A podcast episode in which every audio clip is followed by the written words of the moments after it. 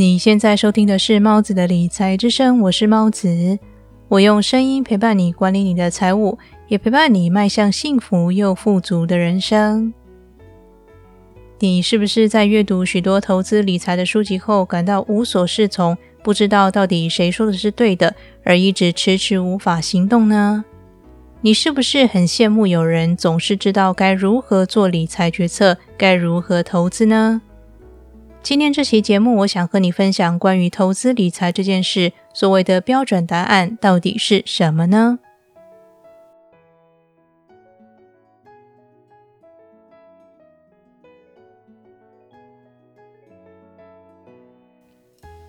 现在有越来越多人意识到，有一份工作并不等于一辈子可以高枕无忧。也有越来越多人了解，在人生中，财务自由是很值得追求的人生目标之一。因此，市面上关于投资理财的书籍越来越多，网络上也充斥着各种资讯。但是，到底谁说的是对的呢？而且，为什么每个人说的都不太一样呢？如果你收看财经节目，在同一个时间点，某位专家学者对未来的情况表示悲观。而另一位专家学者却对未来的景象一片乐观，并且鼓励大家积极投资。同样的时间点，同样的投资话题，两个不同的人也会有着南辕北辙的想法。例如，在个人理财领域中，债务一直是很重要的一环。对很多人来说，债务让他们深陷痛苦之中。而且看着自己不断增加的债务，那种束手无策的无力感，让他们对未来失去信心，甚至开始自我怀疑。面对债务这个话题，某位理财专家的意见是：只要是债务，就一定是不好的。他认为，只有房贷还勉强可以被原谅，毕竟不是每个人都有办法一次付清购物的所有款项。即便如此，在他的观点中，他仍然不认为有房贷是正常的。而他对其他的债务，例如卡债、信用贷款、车贷等等，都一律采取负面的评价。他认为，无论有什么债务，都必须想办法清偿，这才是正确的行为。同样是关于债务的话题，《富爸爸穷爸爸》这本书的作者罗伯特清崎却有着另一种截然不同的观点。如果你是本节目的老听众，那你一定听过我在第八期最重要的三个财富观念——资产、负债、现金流的节目当中，分享过罗伯特清崎对于资产与负债的概念。在这里，快速的为第一次收听本节目的你说明：所谓的资产就是能把钱放入你口袋的东西，而负债就是能把钱从你口袋取走的东西。另外，我也在第四十七期。先还债还是先投资？节目当中提到了好债与坏债的概念。所谓的好债，其实也可以视为一种杠杆。事实上，在金钱的世界里，许多有钱人的思维模式和罗伯特清崎是一致的。很多有钱人明白，想致富就一定要使用杠杆。这杠杆可能是使用自己的钱赚钱，可能是使用他人的时间赚钱，也可能是使用他人的钱替你赚钱。而投资就是使用金钱杠杆的其中一种方式。假设你利用房屋贷款买下一栋房屋，这栋房子出租后，每个月为你带来比房贷和维护费用更高的收入，那么你的这笔债务就是好债。但如果很不幸的，这栋房子每个月的支出大于租金收益，那么这笔债务就成为了一笔坏债。富爸爸曾这么说过。在金钱游戏里，你可以负债，但前提是得有人支付它。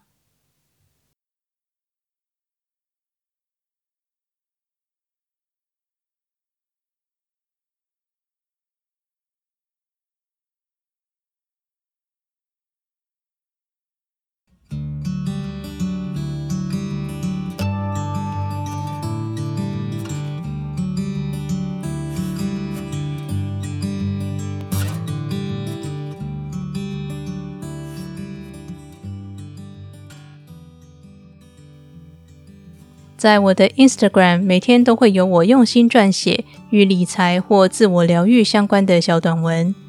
我也会在 Instagram 分享一些生活点滴，或是公布最新优惠资讯等等。只要点选节目说明栏的“有猫出没”，就可以找到 Instagram 的追踪连接喽。感谢你听完这段广告，也感谢你一直支持猫子的理财之声。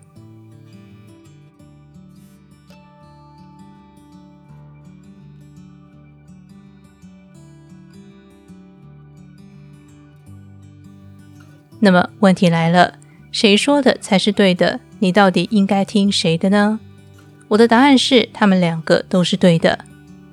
如果你是一个对金钱控管能力不佳、不了解如何理财，更不想花时间研究投资之类的事，在财务方面也不是想着大富大贵的人，那你大概不需要使用什么财务杠杆。对这样的你来说，第一位专家给的建议就是最好的建议，那就是。任何债务都是不好的，只要有债务，都要迅速的清偿。但是，如果你致力于成为有钱人，你也愿意花时间研究如何管理手中的财富，如何选择适合你的投资标的，那么罗伯特清崎以及富爸爸的建议就是唯一正解。那就是理解资产与负债的区别，在每一次金钱决策前，了解市场，仔细分析。然后需要举债的话，确保一定有人为你支付。所以，虽然市面上书籍那么多，对于投资理财，每个人都有各自的一套心法，你却不必因此感到恐慌或觉得无所适从。如果你想知道到底哪一条路是正确的路，哪一个选项才是正确的答案，方法只有一个，也就是投资理财当中真正的标准答案是：现在就开始行动。不管你透过任何渠道学习一个新知，就应该立刻实践。在实践的过程中，会发现许多困难和阻碍，你也会因此知道这个建议是否真的适用于你。对于一百个人来说都很受用的建议，也许你就是那一个不适用的例外。从现在开始，就把学习到的知识都实践吧。正如同美国第一位亿万富翁、石油大王约翰 ·D· 洛克菲勒曾说的。教育涵盖了许多方面，但它本身不教你任何一面。唯有把知识学以致用，才称得上是完全理解并且掌握了这个内容。而你也能从众多的理财知识中筛选出属于你的标准答案。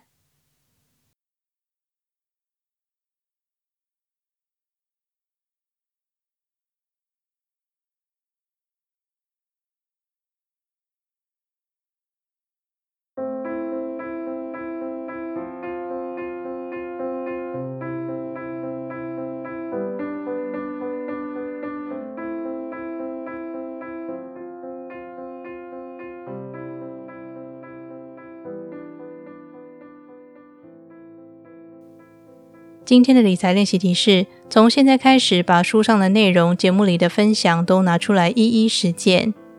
在猫子的理财之声节目里，每一期我都为你提供了一个理财练习题，不妨从你能做到的限度开始，实际练习看看吧。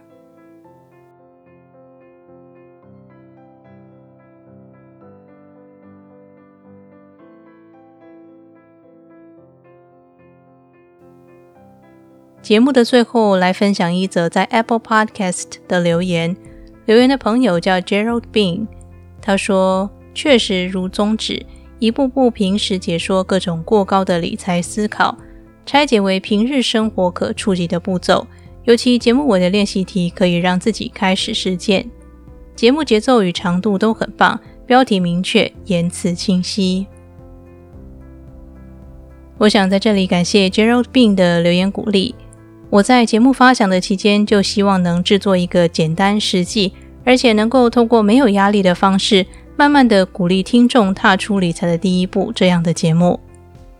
另外，我观察到现在有很多分享理财的节目，却很少有人把理财和人生的事件结合在一起，所以我都会尽量搜集我听过或是我读过的人生故事和你分享。故事里的主人公可能是名人，也可能是和你我一样的平凡人。借由这些发生在其他人身上的真实事件，让你能切身的了解理财的重要性。